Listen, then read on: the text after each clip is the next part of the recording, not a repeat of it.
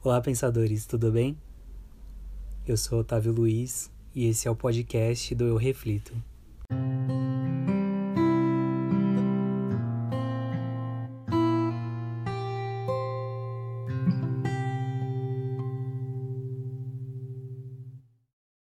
Eu tenho falado muito nos outros podcasts a respeito de autoconhecimento e hoje eu decidi aprofundar um pouco mais sobre esse tema.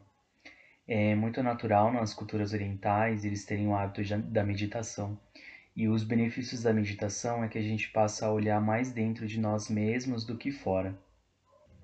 Eu também já falei em alguns outros podcasts a respeito de alguns estudos psicológicos e esses estudos eles começaram para entender um pouco mais como funciona a nossa mente e muitos deles falam a respeito de algumas camadas. No segundo episódio sobre egoísmo, eu falei um pouquinho sobre Freud como ele entendeu nosso sistema de consciência. E hoje eu quero trazer um pouco sobre Jung. Jung também foi um, um, estudo, um estudioso psicológico e um dos mais importantes, se eu posso dizer. E ele entendeu que uma das nossas consciências elas podem, ela pode ser chamada de persona. A persona, no significado literal, ela significa uma máscara usada por um ator. E na psicologia junguiana, isso quer dizer que quando a persona ela é muito latente, é como nós queremos ser vistos pela sociedade. E em contrapartida, os nossos irmãos orientais e a falta da prática meditativa, nós, como Ocidente, é, passamos boa parte da nossa vida focados mais no nosso exterior, nas conquistas pessoais, profissionais e sociais, e deixamos nosso interior esquecido. Apesar dessa pandemia ter sido um grande fato e bem doloroso para nossa sociedade moderna, é inevitável ver o lado positivo disso. E o fato de termos nos recolhido abriu as portas para esse autoconhecimento. E por que tantas pessoas começaram a surtar por conta desse recolhimento e várias patologias se instalaram? Pela falta exatamente desse autoconhecimento, desse olhar para dentro de nós e esse medo também de nos entender e olhar os, as nossas piores, né, as nossas piores condutas, os nossos piores pensamentos. E é importante a gente entender também que muitas vezes algumas pessoas elas carregam alguns pensamentos que, se ditos, eles podem horrorizar uma sociedade. Só que, como eu disse, é importante que a gente entenda que isso não é só algo nosso, que existem diversas pessoas que muitas vezes pensam a mesma coisa e, e também não sabem lidar com elas. Eu tenho estudado muito sobre psicologia espírita e principalmente os livros de Joana de Ângeles, que é a mentora do notado médio Divaldo Franco, que foi um dos grandes e continua sendo um dos grandes divulgadores da doutrina espírita no Brasil. E ela diz em alguns livros como não é sadio muitas vezes a gente amortecer esses monstros que nós carregamos na nossa mente. Porém, eu quero que você se atente que muitos desses monstros eles são carregados pela total falta de moralidade de nós. E por isso, muitas vezes, a gente não pode dar vazão a eles. E aí, Joana de Ângeles, ela nos convida e nos orienta que, primeiramente, é importante que nós aceitamos esses monstros e a partir daí a gente pode começar a modificar e começar a domesticá-los. E para que a gente possa aceitar, é importante que a gente entenda por isso que é importante que a gente se autoconheça, se olhe para dentro de si e se aceite principalmente. Mas eu sei que é difícil esse processo. Eu mesmo passei por alguns e continuo passando porque nós estamos em constante evolução.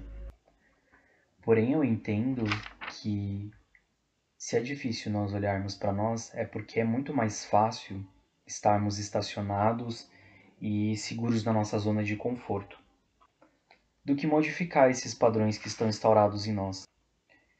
E Joana de Ângeles, ela nos recomenda que nós passemos a olhar para a nossa realidade e os momentos presentes que, que nós estamos passando, as situações, para entendermos onde estamos, em que estágio estamos da nossa evolução e do nosso conhecimento. Em um episódio passado, eu disse sobre responsabilidade e transferência. E isso é autoconhecimento, porque quando a gente assume quem nós somos, nós podemos agir e tomar responsabilidade sobre os nossos atos e sobre o nosso presente e nosso futuro. Quando a gente estava na escola, nós estudamos sobre a evolução do ser humano e eu falo a respeito disso porque tudo aponta para que nós continuemos a nossa evolução, desde o surgimento do homem até o homem moderno. Tudo foi evolução. E mesmo que seja difícil e cômodo, o estado em que estamos, o nosso futuro, nossa genética aponta para a evolução. Ainda existe uma crença limitante na nossa sociedade de que psicólogos e terapeutas eles são para pessoas loucas, Porém, eles são uma ferramenta para que nós nos conhecemos. E no fim das contas, se formos parar para pensar, todos nós somos menos ou mais loucos. Então hoje, meu amigo pensador, o convite é ao autodescobrimento. Nos tempos antes de Cristo, já se via escrito na entrada do oráculo de Delfos a frase: Conhece-te a ti mesmo.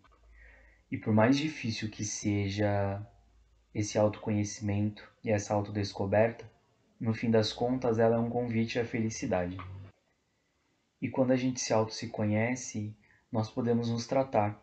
E nesse processo de autotratamento e de autodescobrimento, nós vamos encontrar habilidades que nós nunca imaginamos que possuímos. E nós somos dotados disso, desse, dessa autorregulação. Nós, como seres humanos, fomos evoluindo e desde os primórdios muitas doenças elas foram sendo curadas naturalmente porque nós somos dotados dessa ferramenta. É que com o advento da modernidade nós acabamos ficando estacionados e acomodados às, às facilidades, né? E hoje, com a evolução da medicina, é muito mais fácil a gente tomar medicamentos e solucionar rapidamente, porque nós não temos tempo do que nós buscarmos uma vida mais saudável. E é disso que eu falo quando nós somos naturalmente dispostos a nos autorregularmos, porque, como eu disse, antigamente nós íamos descobrindo, as doenças vinham e muitas delas foram solucionadas naturalmente, e nós somos dotados disso. Então é importante esse autoconhecimento, essa descoberta, porque, como eu disse também em outros episódios, muitas doenças elas vêm porque elas começam no nosso emocional, no nosso corpo mental e elas vão se instaurando no nosso corpo físico. Então, quando a gente se descobre, entende as nossas dificuldades, as nossas faltas de aceitações para muitas coisas, os nossos egoísmos, a gente começa a ter atitudes melhores. E com essas atitudes melhores, a nossa vida como um todo, ela também se torna melhor. Então, só venha para a felicidade, se conheça, se permita assumir quem você é, por pior que seja aquilo que você carrega no seu coração. É, aceite quem você é para que você possa modificar aquilo que você não gosta. E eu te agradeço mais uma vez por, te, por me ouvir. E se é a sua primeira vez, de novo te convido a ouvir os episódios anteriores, se inteirar um pouco dos assuntos. E se você gostar, compartilhar com as pessoas que você gosta e que você ama. Gratidão. Fique em paz.